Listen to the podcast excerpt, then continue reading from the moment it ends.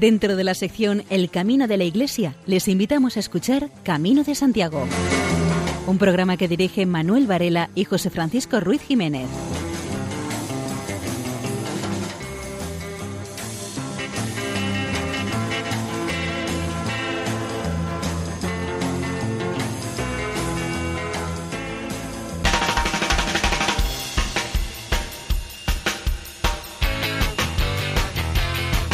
Queridos oyentes, les damos la bienvenida a una nueva edición del programa Camino de Santiago en la sintonía amiga de Radio María.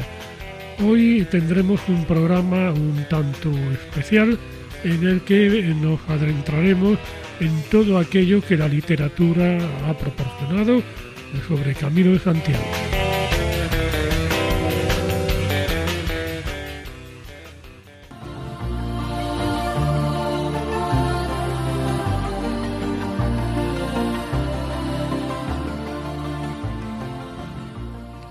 Camino de Compostela va mi romero con su sayo de esclavina, bolsa de cuero, el bordón, la calabaza vieira y sombrero. El corazón se alboroza dentro del pecho por ver muy pronto a Santiago, hijo del trueno de las milicias de Cristo, gran caballero. Camino de Compostela va mi romero cruzando montes y llanos, bosques y yermos, sobre su frente acumula soles y hielos, hambre, sed y mil fatigas, lluvias y vientos. Dímelo, mi buen anciano, dímelo luego. Me dirijo a Compostela, ¿hállase lejos? Y el buen anciano responde, sigue el sendero. Escondido en la enramada trina un jilguero. Dímelo por caridad, ¿hállome lejos? Y la vecilla responde, sigue el sendero. Igual pregunta dirige a un riachuelo y el agua humilde susurra, sigue el sendero. Patrón bendito Santiago, yo desfallezco que las fuerzas me abandonan, mas ya no puedo. Una voz a sus oídos suena muy quedo. Siempre camino a tu lado, no tengas miedo. Caminando a Compostela llega el romero, de Santiago ante la tumba reza en silencio. Gracias, apóstol Santiago, gracias de nuevo por haberme conducido hasta tu templo. Tú conoces mi interior, sana a este enfermo a los devotos de Cristo dales aliento, a tus fieles peregrinos fuerza y consuelo, y resérvanos a todos sitio en el cielo. Alejandro Uli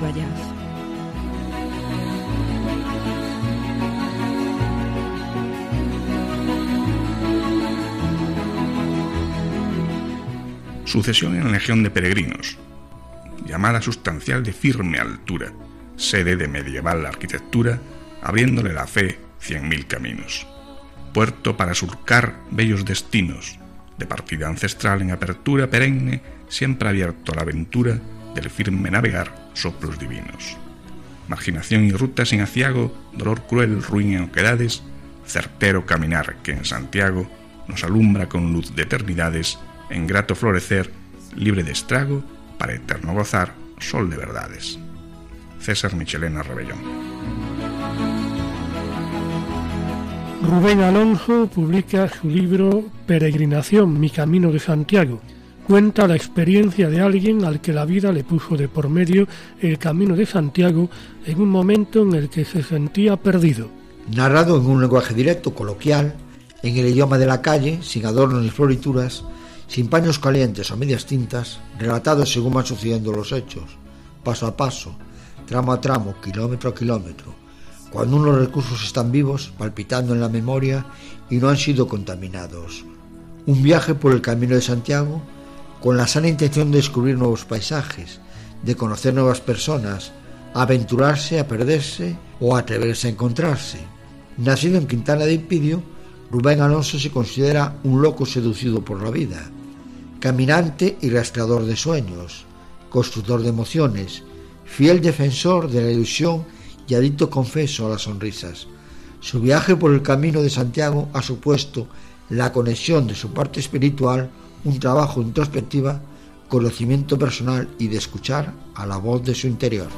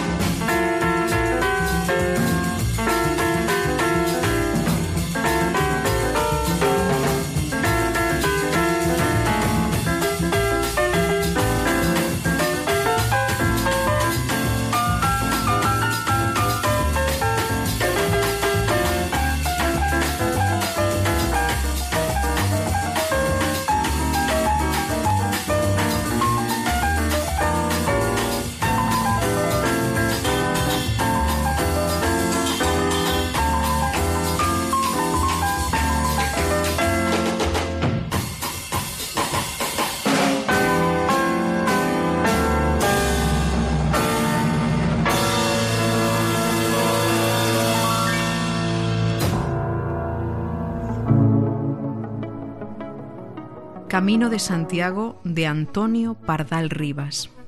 Me gustaría verlo antes de partir. Era tan grandioso en aquellos tiempos.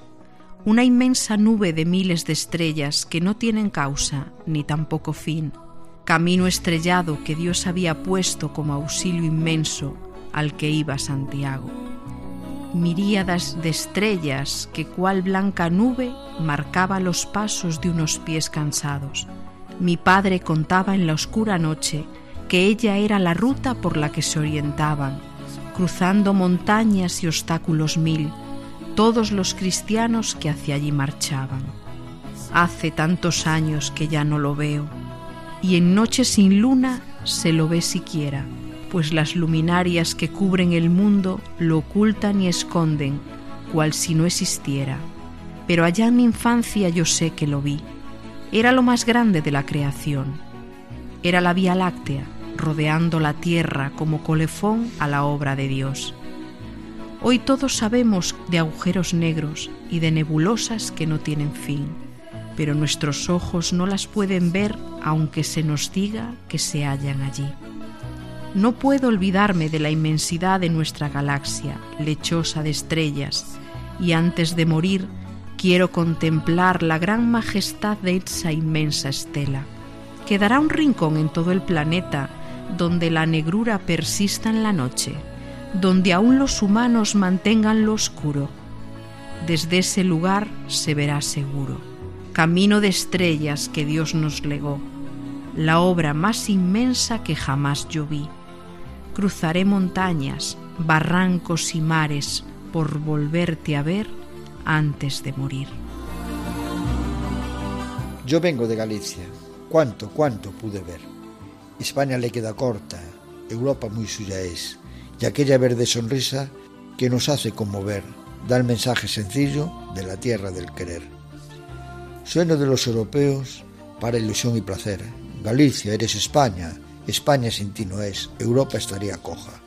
Si no tuviese este Galicia, jardín dorado, yo que te llevo en mi ser, desde Compostela, Europa, muy orgulloso diré. Traigo el mensaje divino de la tierra del querer, la tierra de las delicias, de la morriña y del bien, de Manuel Ferreiro Villano. La periodista y escritora Catherine Pereda acaba de publicar una novela basada en el Camino de Santiago por el tramo Baztanés. La obra se titula El árbol de las historias vivas.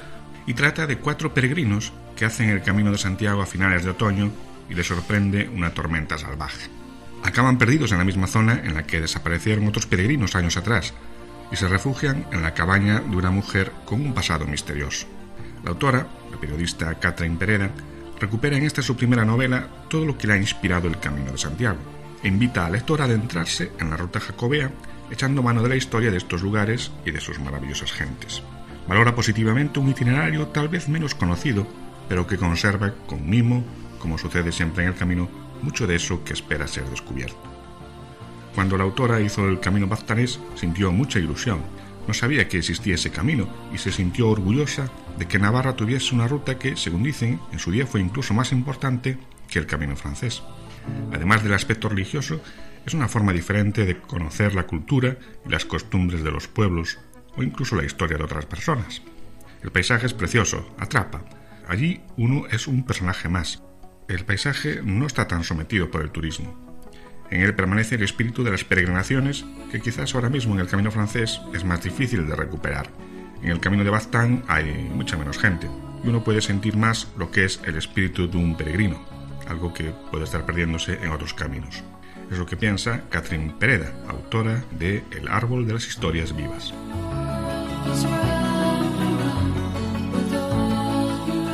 Entrevista al gato Pluma, que acompañó a sus amos haciendo el Camino de Santiago.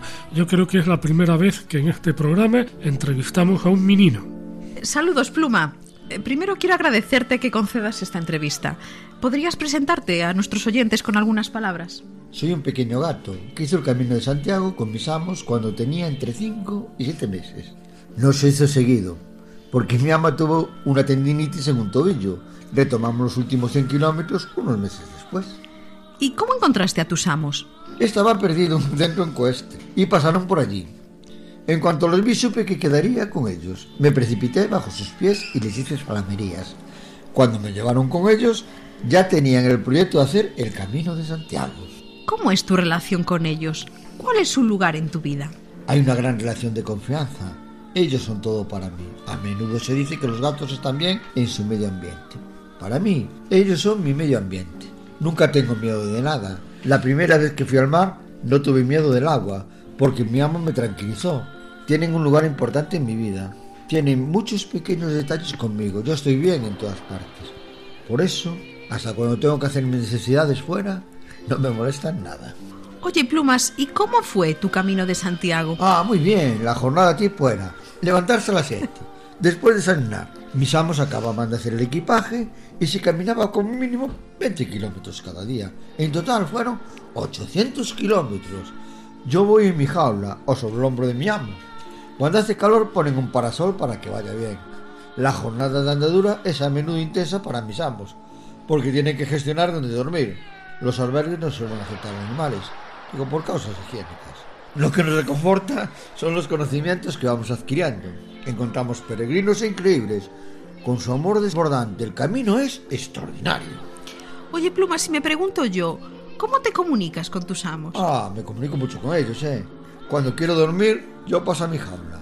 Saben que en ese momento que deben de dejarme dormir. Cuando quiero estar sobre los hombros, maullo dulcemente. Cuando quiero hacer mis necesidades, un pequeño maullido y rasco. Poco a poco establecemos una comunicación de una manera natural. Oye, Plumas, confiésalo. La presencia de tus amos es esencial para ti, ¿no? ¿Por qué? Hombre, la presencia de mis amos es vital. Cuando no confío, yo los miro siempre antes para ver si realmente hay peligro o no. Es esencial porque he necesitado su amparo y su amor. También necesito amarlos. Es mi familia. Oye, ¿por qué no le cuentas a nuestra audiencia una anécdota del Camino de Santiago? Oh, hay muchas, ¿eh? Pero bueno, voy con una. Íbamos hacia el pueblo de Santa Colomé y mis amos no habían previsto alimentos porque en su guía se mencionaban ultramarinos en el pueblo. Llegando a un kilómetro del pueblo, nos encontramos con una señora con vacas que nos dice que el ultramarino del pueblo ya no existía y que no podrían alimentarse. Los amos quedaron un poco decepcionados, ¿eh? Y se veían haciendo el final de la jornada sin tomar alimento. A una plazoleta para descansar ¿eh? y para que yo comiera. Los amos bebieron un poco de agua justo antes de marchar. La señora que se cruzó con las vacas los vio, se aproximó a nosotros y a mi ama le dio una bolsa. En ella había queso, pan y nueces. Los amos estaban felices y agradecieron enormemente a la señora que los buscó para darles de comer. Este episodio nos hace ver que aún hay mucha bondad en este mundo. Nos prometimos los tres que un día buscaríamos a esta señora y le daríamos un buen ramo de flores. Plumas, ¿en qué se reconoce un gato feliz? Uy, en la sonrisa. Bueno, en serio, yo opino que los gatos felices son los que están bien en todas partes. Los que están cerca de la gente, que los aman y que aman. Mm, ¿Consideras que los animales, y los gatos como tú en particular, contribuyen al bienestar de sus amos? ¿Y de qué manera contribuyen? Yo opino que todos los gatos contribuyen al bienestar de su amo. Todos los animales en general. Damos amor sin interés, sin quejarnos, y aunque nuestro amo a veces no nos ama más, los amamos de todas maneras. Somos un equilibrio para el ser humano. Veo como mi ama está triste actualmente.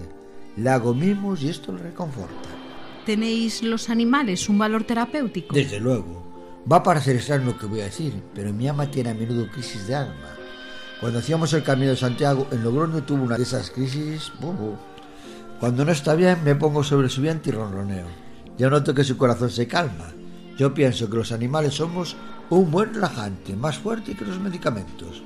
Oye, Plumas, mm, ¿has tenido algún problema de salud hasta el momento? Por ahora no. Me esterilizaron antes de salir, un veterinario me tiene bajo su control, mis amos velaron por mí y estuve siempre en plena forma. Plumas, ¿tus amos recurrieron a prácticas alternativas? Conmigo no, ¿eh? Porque no tuve problemas. Pero mi ama tiene un caballo y utiliza a menudo miel sobre las heridas. Oye, ¿y si tuvieras una varita mágica, te gustaría transformarte en ser humano? No, gracias. Soy demasiado inocente para ser un ser humano. Si lo fuera, no quería crecer. El mundo humano es demasiado complicado para mí. Yo prefiero viajar, dormir, jugar y ser amado. Muchas gracias, Plumas, por acompañarnos en el programa de hoy. De nada, de nada. Buen camino.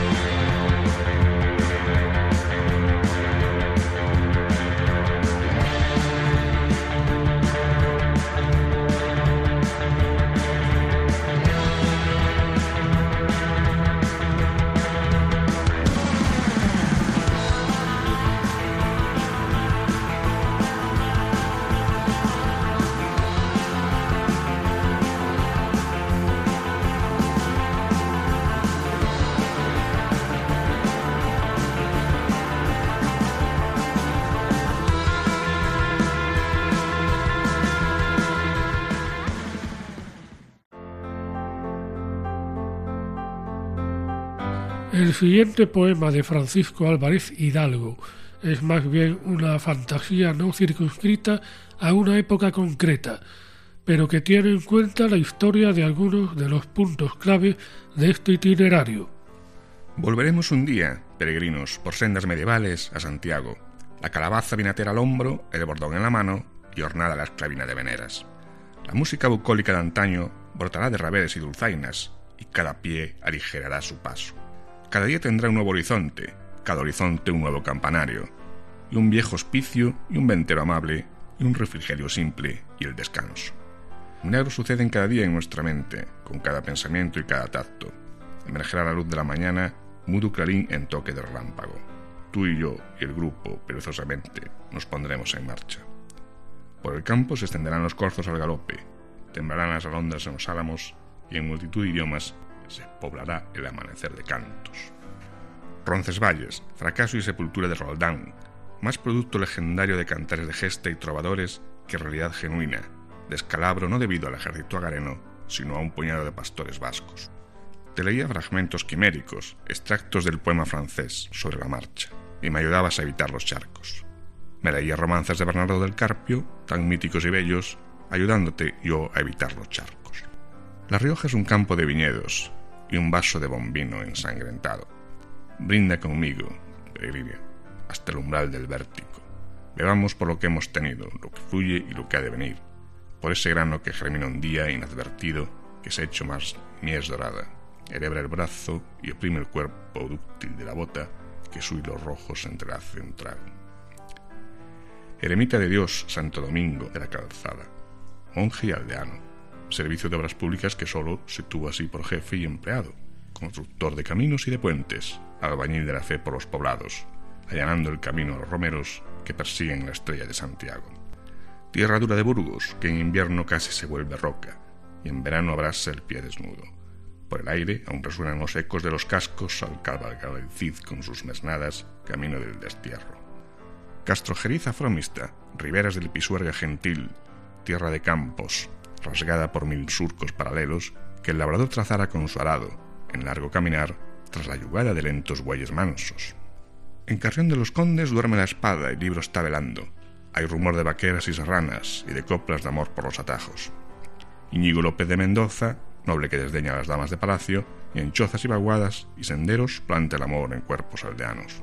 Amor sin artificios, sin cláusulas ni premios, espontáneo. En Sahagún y en tierras leonesas, espesos arbolados nacieron de las lanzas de guerreros cristianos a punto de morir.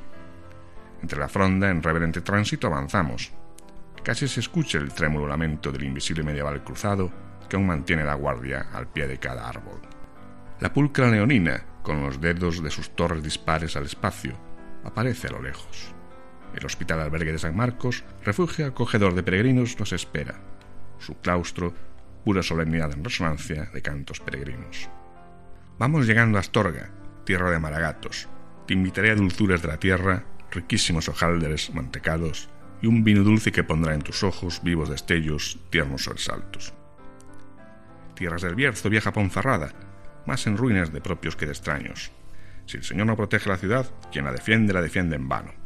El Señor no parece haber leído el lema del castillo de templarios. Tristes están sus bloques de granito en viviendas, en cuadras, en mercados. Galicia ya, los hórreos, la niebla, las aldeas perdidas en el barro y la santa compañía, peregrinos de otro mundo, de muertes y naufragios. Tan cerca ya, pero un tanto camino. Ahí el horror de Arzúa, su escala de inseguros travesaños, el viento de la noche húmedo y frío, el olor a maíz y entre relámpagos los ojos fijos, amplios y brillantes, curiosidad y timidez del gato. ¿Nos detuvo otra vez algo algún día? Horre de Arzúa, donde seca el grano. Solo al amanecer, tan importuno, lo hizo el canto del gallo. Santiago al fin, la catedral de lejos, alza al cielo los brazos de sus torres gemelas, en saludo al peregrino que se va acercando. Después de tantos días de camino, no hay fatiga en el cuerpo. Cada paso se dilata en medida y ligereza con la ansiedad de la llegada, tanto que parecen los pies flotar en alas de misteriosos, invisibles pájaros.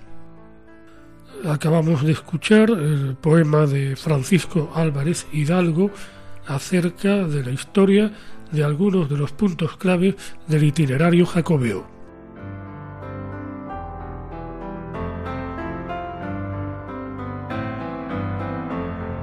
Pórtico de la gloria, qué acogida del maestro Mateo en tus tres arcos.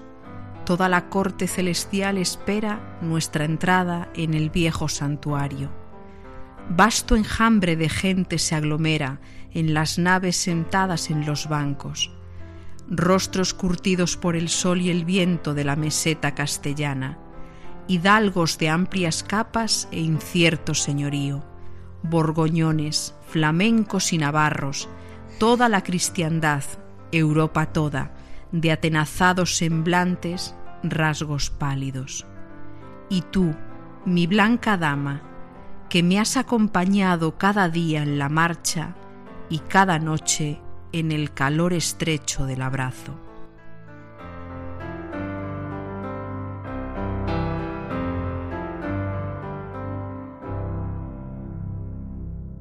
Luis Fernando Redondo Amador publica el libro titulado Memorias de mis pies, crónicas de las 150 leguas del Camino de Santiago en el más crudo invierno. El libro cuenta la historia de Culi, que acaba de hacer el Camino de Santiago y queda con su amigo José en el Ambigú, bar del que son parroquianos desde hace años para contarle su aventura. Una sensación de vacío lo había llevado a dejar un cómodo trabajo y embarcarse en la peregrinación, habiendo quemado las naves, para buscar una nueva perspectiva para entender mejor la vida, un viaje interior hacia sí mismo. Fue buscando respuestas y el camino le cambió las preguntas. Cooley narra eh, la crónica de su peregrinación conversando con José, que incluso interactúa con los personajes de la narración, confundiendo el plano de la novela con el de la metanovela. Al tiempo, en el ambigú, se suceden una serie de historias mínimas y cotidianas que suelen darse en los bares. El ilustrador de esta obra, Memoria de mis pies, es Chema Bua Bernases.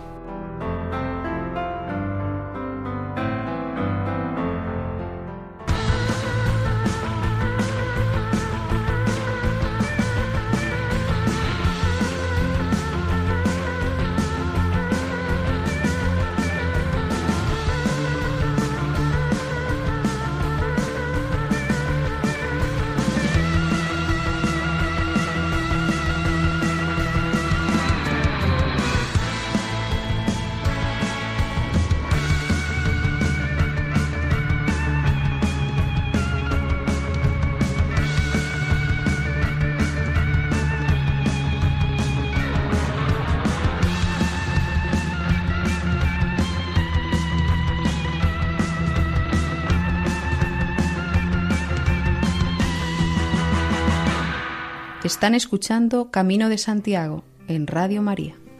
Amo el camino de Santiago, lleno de rezos, lleno de risas, donde no mandan masas ni misas, ni haya el sediento nunca un mal trago. Di, compañero, ¿qué haces aquí? Con voz suave pregunta aquella del gesto amable, del alma bella, que eternamente se encuentra allí. Amo el camino, donde los labios hablan del cielo del corazón, con caminantes sabias y sabios que te bendicen sin condición.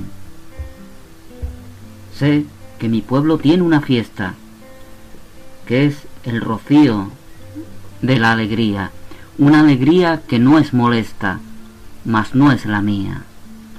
Mía es el alba que goza y reza, mío el eterno peregrinaje, con el ligero y simple equipaje de mi tristeza.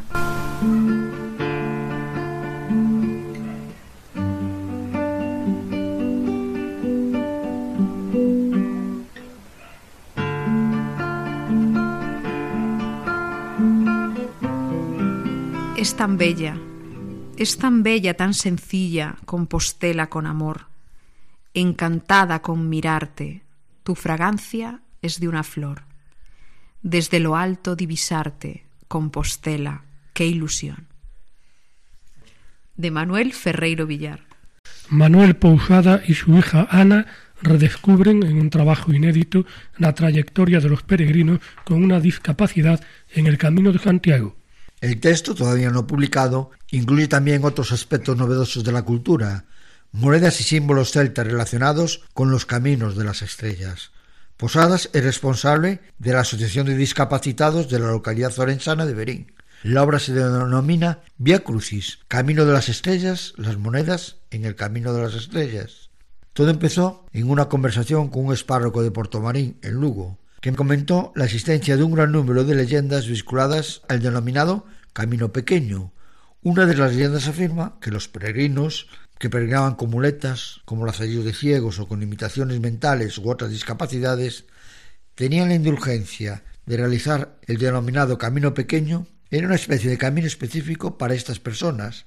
Para cumplirlo tenían la obligación de ir a través de las ocho puertas de entrada de la Catedral de Santiago, entrar por cada una, poniéndose de rodillas en cada entrada. Debían santiguarse nueve veces en dirección a la catedral, recorrer todas las puertas, siguiendo el sendero marcado, haciendo el mismo ritual en cada una de ellas. Debían de comenzar por la puerta de San Francisco. La leyenda relata que en el paso de cada puerta había que ir recogiendo cada una de las monedas de la Vía Urbanus, Santo Grial o Vía Civitas. Hay otra leyenda moderna que afirma que el Santo Grial fue escondido en Ocebreiro.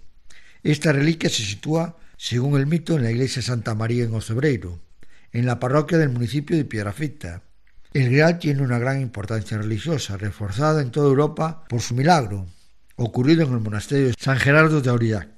Allí se sienta el Grial supuestamente desde el año 836 y es regentado por monjes benedictinos franceses. En una posta del pueblo de Ocebreiro estaba el punto de partida y recogida de monedas de la Vía Urbanus Santo Grial Vía Civitas. Al final del siglo XII se funda Vilanova de Sarria, de mano del rey Alfonso IX, asignándole el fuero que iba a regirse como Villa Real. En 1280 se pone en marcha esta especie de diezmo para recaudar fondos. En el año 1366 se vinculará con el condado de Lemos, pasando a tener carácter hereditario, dejando de existir las monedas de los caminos de las estrellas, con tal afán recaudatorio por parte de la autoridad. Para Manuel Pusada su texto supone una aportación humilde, pero relevante para que la gente conozca algunas de las historias muy interesantes vinculadas al camino.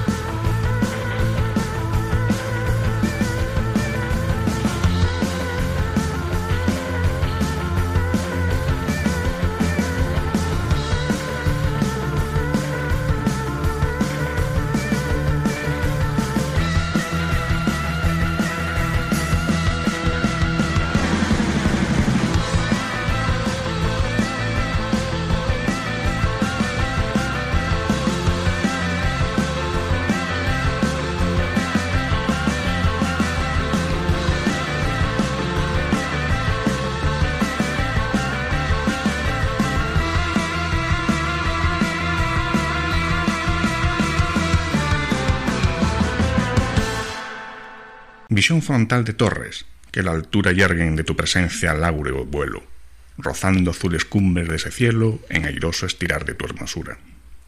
símbolo de oración, ruta segura, rescollo de ansiedad, fervor en celo de humanidad que envíes de un anhelo, sueña alcanzar tu firme arboladura, que es Compostela, erguida en las lejanas lluvias de siglos, inmortal vigencia. Albor en rosas, poéticas mañanas de la liturgia sacra, que evidencian más allá en la clara transparencia del grave salmodiar de sus campanas. César Michelena Rebellón se publica el libreto que Ramón Otero Pedrayo escribió en 1952 bajo encargo de Suevia Film para una película sobre el Camino de Santiago y que no llegó a filmarse. Si el proyecto film del Camino de Santiago, concebido bajo la guía del Códice Calistino, se hubiera realizado, se podría admirar hoy en la pantalla el papel que desempeñó Galicia en la formación de la Europa medieval, no hay noticia de que la película se llegara a filmar en los años 50, pero sí se sabe que Ramón Otero Pedrayo entregó su guion, que ahora se publica. Los orígenes del encargo se remontan probablemente a 1947. En un viaje a Buenos Aires, Otero se reencuentra con un amigo de las Hermandades del Habla, José Rodríguez de Vicente, Joselín, empleado de la productora de cine Suevia. Después de un intercambio de ideas y bosquejos por correspondencia, el escritor se centró en el trabajo, que lo obligó a variar sus hábitos creadores. No estaba acostumbrado a ir contra reloj para satisfacer la fecha de entrega, aunque fue puntual en el compromiso. El guion ahondaba en el origen europeo del camino y cómo hizo de catalizador de una identidad común para el continente. Otero coloca en el centro de la historia a dos personajes, Daniel, un hijo de hidalgo gallego, y Elena, una joven francesa. Ambos recorren la ruta jacobea movidos por intereses paralelos, partiendo de París a Santiago. Una búsqueda identitaria y otra cultural, de tipo artístico e histórico, son los motores de las secuencias ideadas por Otero. Compostela y especialmente la catedral cuentan con un papel destacado en el trecho final del film. Hay un evidente interés histórico, pero el escritor no se resiste a introducir elementos fantasiosos, como puede ser la aparición de un navío varado en las calles del casco antiguo compostelano, a bordo del cual se encuentran nada más y nada menos Amadís y Merlín. Después de leer el guion, Javier María Echenique, secretario nacional de propagación de la fe, comprobó que sus expectativas de propaganda que se puede hacer de nuestro ideal universalista no se iban a reflejar en el libreto del film, que consideró detestable. En vez de una apología apostólica, lo que encontró fue una historia de aliento poético, eso sí, de difícil filmación en la década de los cincuenta. Quizá hoy sería realizable. Es una información de Jesús Fraga en el periódico La Voz de Galicia.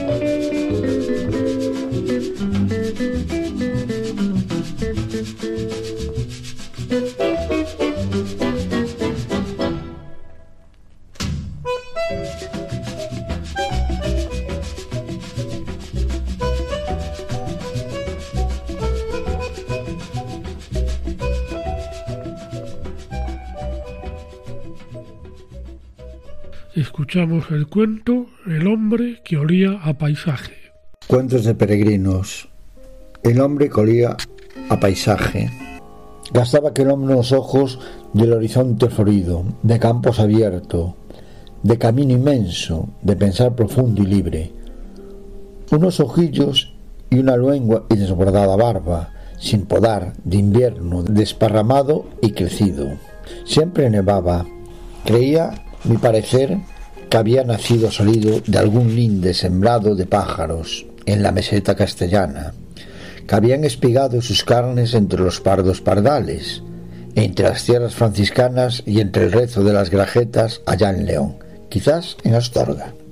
Solo lo creía mi parecer, ya que de mi corazón de niño estaba más que seguro, pues todo su cuerpo de sandalias a cigüeña olía a paisaje contenso en páramos, digo, a paisaje y a palabra sacrosanta, bondadosa y también a zancada desnuda, no siendo él, según se dijo, fraile de profesión, y sí un cenobio misterioso, una anacoreta de butarda sin proteger, que así sea, amén. Si alguien me pregunta ahora por su nombre diré que esperaba que os lo diga, que nada importa, y que era un personaje revestido con muchos sustantivos muy propios, se podía llamar Camino, Santiago, Redondel, etc., apellidarse Puente o qué sé yo, qué sé yo. Tal vez en este rato de insomnio le bautizaría mi pila bautismal con el de libertad. Libertad, sí.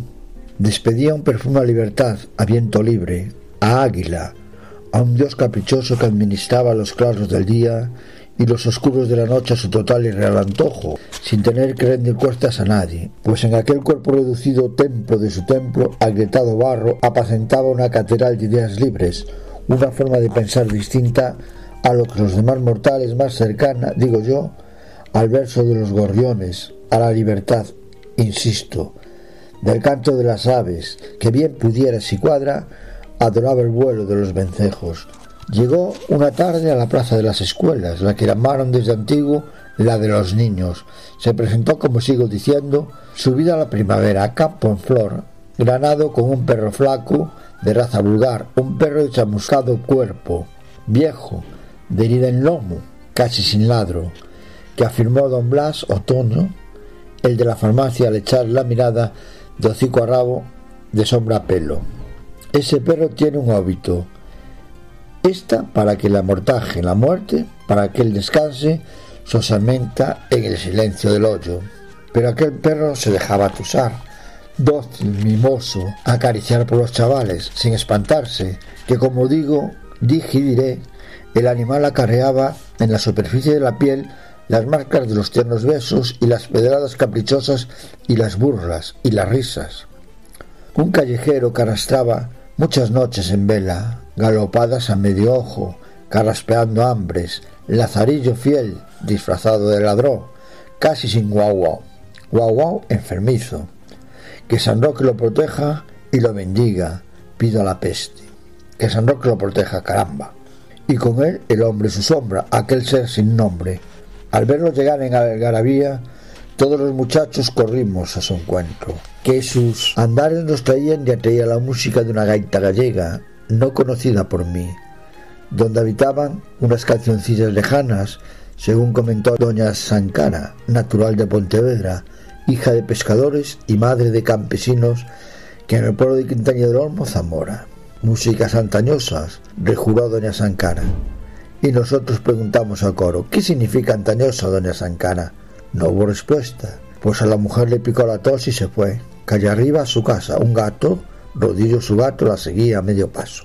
Un coro de niños nos quedamos con el forastero y su perro. El hombre colocó un sombrero negro y raído sobre la cabeza del perro, y éste sin avisarlo se puso a danzar de forma muy graciosa. El músico sopló y tocó. Y de aquel baúl de notas y viento se precipitaban sobre nuestras miradas y oídos curiosos aquellas cancioncillas nunca escuchadas, el perro bailaba, torpe, y se caía al suelo, torpe, y se levantaba, torpe de la tierra. Vino a detener la fiesta la presencia de don Lorenzo Mosdeta. El maestro miró al músico y así, a golpe de palabra, le preguntó ¿Cómo te llamas? El gaitero le respondió entre dientes Me llamo Hilario Santa María Mosdín, para servir. ¿Y el perro? ¿Cómo se llama el perro? Pelucha, le llamo Pelucha. ¿Viene comido, Hilario? Don Lorenzo, vengo y venimos los dos con el hambre en el hígado, respondió el hombre. Desde aquella hora todos supimos que el llegado se llamaba don Hilario, como un tío mío de Burgos, panadero de Pocarina. Allí estábamos con ojos de curiosidad cuando apareció la pareja de la Guardia Civil. Gerardo Botefino, el más alto, el del bigote a trozos, y sollante el joven Nemesio Campo, conocidos por todos por sus rarezas políticas, que Botefino había servido en la última guerra como ayudante de un general mayor, rojo antes, azul luego. Gerardo Botefiño se acercó solemne al musiculario y le pidió sus señas de identidad, cómo se llamaba, de dónde venía y por qué andaba suelto por los mundos vagabundo, que se andaba oyendo la justicia por algo. ¿Qué, qué, qué, qué? Hilario sacó de su cartera más vieja que la peste un documento y se lo mostró el número. Aquí se dice lo que soy, señor guardia. ¿Esto qué es nombre? insistió el uniformado Nemesio. La Compostela, afirmó Hilario. Soy un peregrino que vengo de Compostela.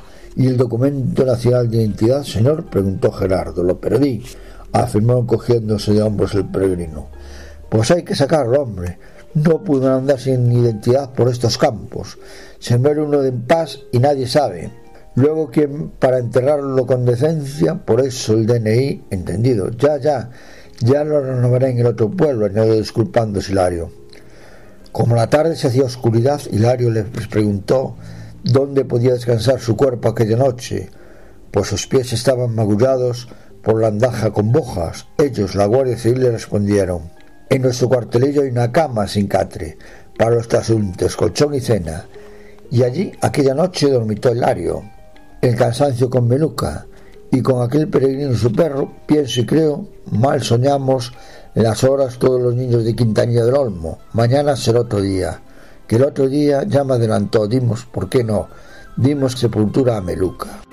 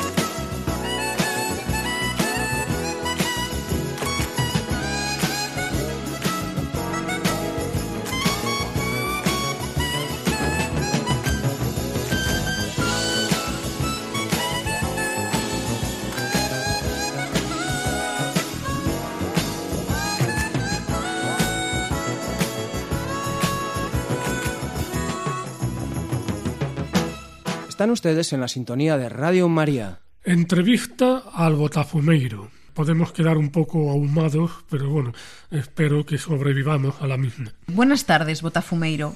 Usted tiene muchos nombres. Turíbulo, incensario, botafumeiro.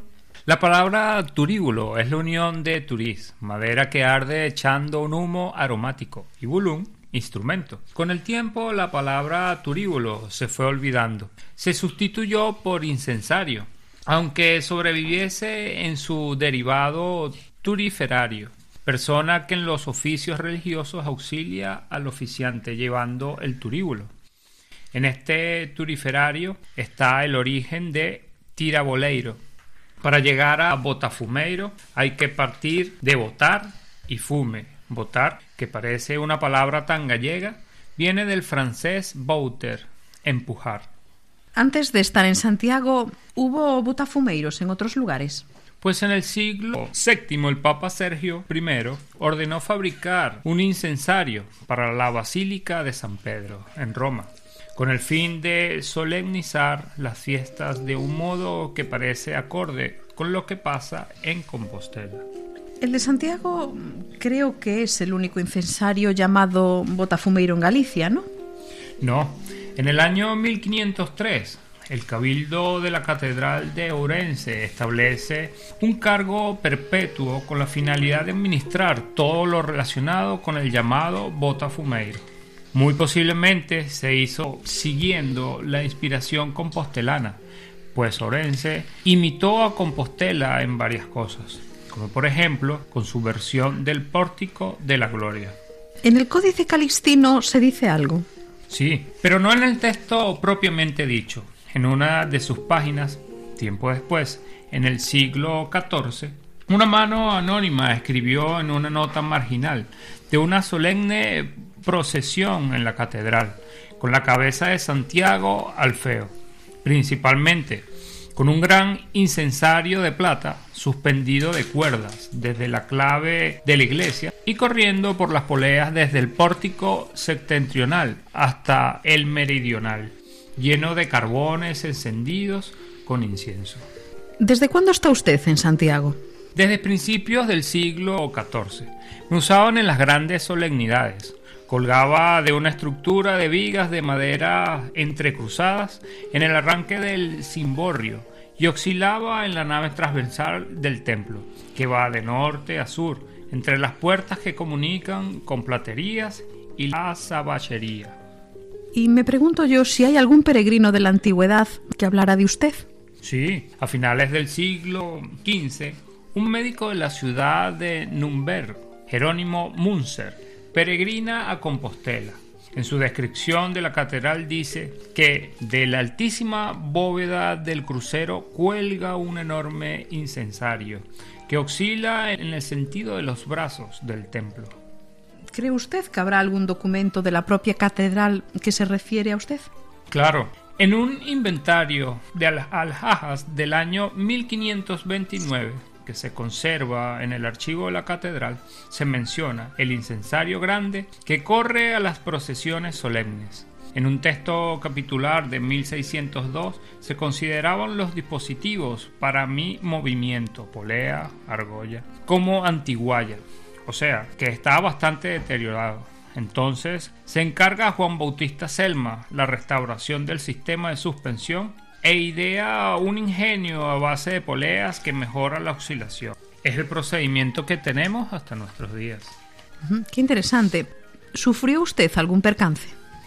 Sí, en el año de 1499 el incensario, con toda probabilidad, el regalado por Luis IX salió despedido y se destrozó contra el suelo de la basílica. Fue necesario sustituirlo por otro nuevo. El 23 de mayo de 1622 se rompió la maroma. El turíbulo salió despedido y cayó sobre la sepultura del ilustrísimo Maximiliano de Austria. Hay otra versión de este hecho. Quedó la cuerda, cayó el incensario a plomo y se metió por debajo de un tablero que estaba armado para las comedias y fiestas del corpus. Se consideró admirable que cayendo a los pies de los tiradores, a ninguno tocó ni el pelo ni la ropa. Durante una misa a la que asistía doña Catalina, hija de los reyes católicos, se quebraron las cadenas en que andaba colgado, y así como tiraba una bombarda, solió sin derramar una sola ascua por la puerta de la iglesia, donde se hizo pedazos y se convirtió toda la lumbre que en él estaba sin hacer mal a ninguna persona. Tal incensario, junto con otros importantes objetos de plata, desaparece cuando la invasión francesa en 1809 y es sustituido por otro de hierro, que se mantuvo en su uso hasta mediados del siglo XIX para dar paso a otro metal blanco. La función originaria del incensario compostelano sigue siendo controvertida. La función inicial era dar gloria a Dios y aromatizar el templo, ¿no? Sí, algunos vinculan su origen a la purificación del ambiente contaminado por la continua afluencia de peregrinos. Cepedano, en su historia y descripción arqueológica de la Basílica Contespolana, le da un sentido conmemorativo de las antiguas purificaciones. Entre los siglos XII y XIV estaban abiertas de noche las puertas de la catedral, por condescender con los muchos peregrinos ansiosos de pernoctar en ella, para tomar sitio con objetos de oír la misa matutinas que los mismos encargaban. Siendo entonces indispensable depurar la atmósfera del templo, se usaban en las capillas brasirillos con incienso. Además, la catedral mantenía sus puertas abiertas buena parte del día, hasta la segunda mitad del siglo XV.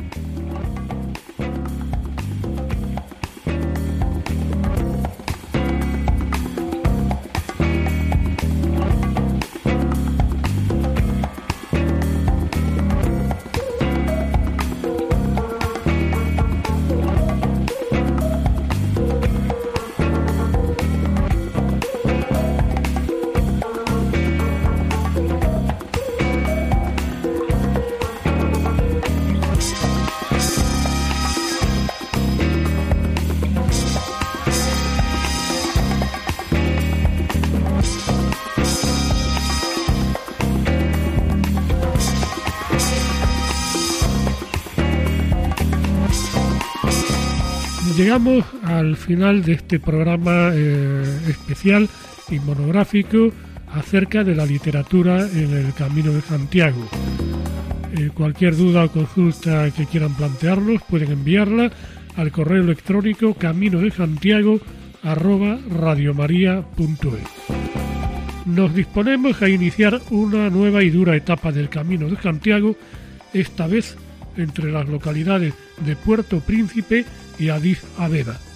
Hasta dentro de dos semanas, buenas noches y feliz andadura. Feliz andadura. También.